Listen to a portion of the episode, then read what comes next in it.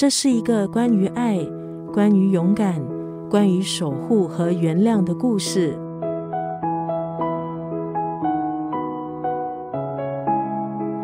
今天在九六三作家语录分享的文字，出自瑞典作家巴克曼在二零一六年出版的长篇小说《外婆的道歉信》。故事讲述一个七岁的早熟少女，还有七十多岁疯狂外婆的故事。主角七岁的艾莎有个古怪又疯狂的外婆，外婆会埋伏在雪堆吓唬邻居，把重要的事情写在墙上。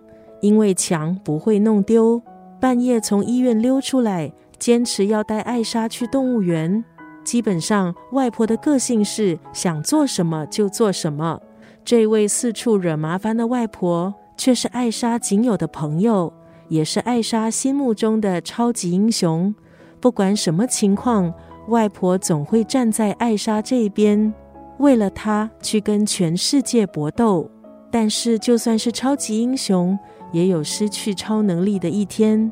外婆不幸得了癌症去世，给艾莎留下了艰巨的任务：将外婆的道歉信送给她得罪过的九位邻居。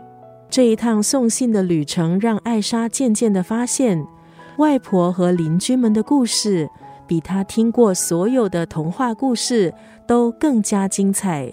今天在九六三作家语录就要分享这部长篇小说《外婆的道歉信》当中的这段文字：要大笑，要做梦，要与众不同。人生是一场伟大的冒险。在这封道歉信里，贯穿其中的是外婆想要预示的人生真理，包括了爱、守护，还有原谅。要大笑。要做梦，要与众不同。人生是一场伟大的冒险。